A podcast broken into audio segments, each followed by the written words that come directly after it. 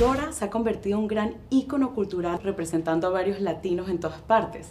Pero ¿de qué manera describirían ustedes la influencia y el impacto que tiene Dora internacionalmente? Pues nunca eh, nos imaginamos, ni, ni Eva ni yo, que, que, fuera tan famosa a nivel mundial. eh, y nos pensamos que era algo pues, más de Estados Unidos o de México, pero no, es un ícono latino a nivel mundial. Y, y, lo bonito de esta película es que aquí van a poder ver, ya, no nada más a la Dora de 6 o 7 años que ven en las caricaturas, que era como, como muy simple, la historia como muy simple. Aquí vas a ver una Dora eh, que ya es adolescente, eh, vas a conocer su mundo, su entorno, su familia, y vas a ver una película mucho más tridimensional para toda la familia, ya no nada más la, la, la, caricatura para niños, esta película es para todos, para uh -huh. los papás, para los adolescentes. Como bien dices, esta película es muy divertida tanto para jóvenes y adultos, uh -huh. pero también tiene elementos educacionales. ¿Cómo creen que la gente se puede inspirar con esta película? Pues yo creo que de, educando a la gente y haciéndola reír, creo que es una, una fórmula maravillosa, porque eh, Dora siempre ha sido la niña que te enseña inglés o español, pero siempre te está enseñando algo. Y ahora a través de la comedia que van a ver en esta cinta, que básicamente es, es una comedia, uh -huh. eh, vas a poder seguir aprendiendo y te va a poder seguir educando.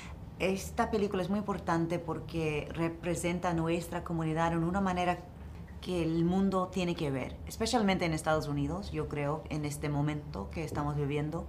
Eh, de nuestra comunidad, que, que, estas, estas imágenes positivas um, toda la gente necesita, necesitan ver. Es algo que eh, siempre hemos luchado por cambiar la imagen de los latinos en Hollywood uh -huh. y esta es una película que, que, creo que hace eso, te enseña una imagen positiva de los latinos en Hollywood. ¿Nos podrían contar alguna anécdota? ¿Cómo fue la experiencia de grabar en una jungla en Australia? Él tiene como 10.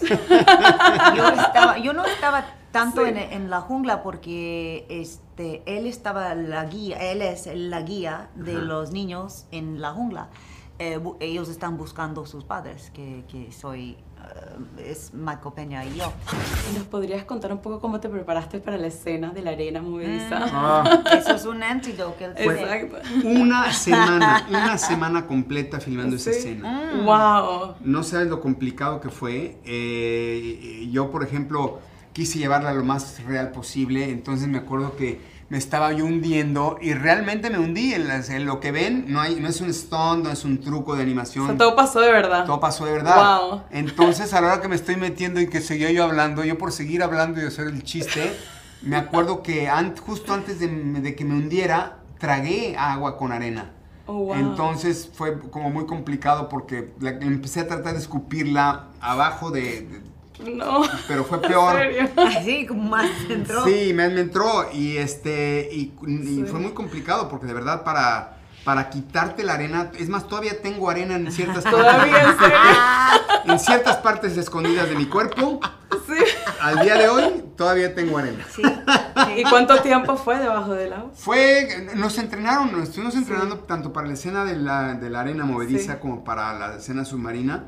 Nos entrenaron durante una semana para poder aguantar nuestra respiración por dos minutos. Dos minutos, mm. wow, increíble. Increíble, pero sí se puede. wow. es, es, cuestión de entrenar sí a tu se cuerpo puede. Y tu sí se puede. Sí se puede.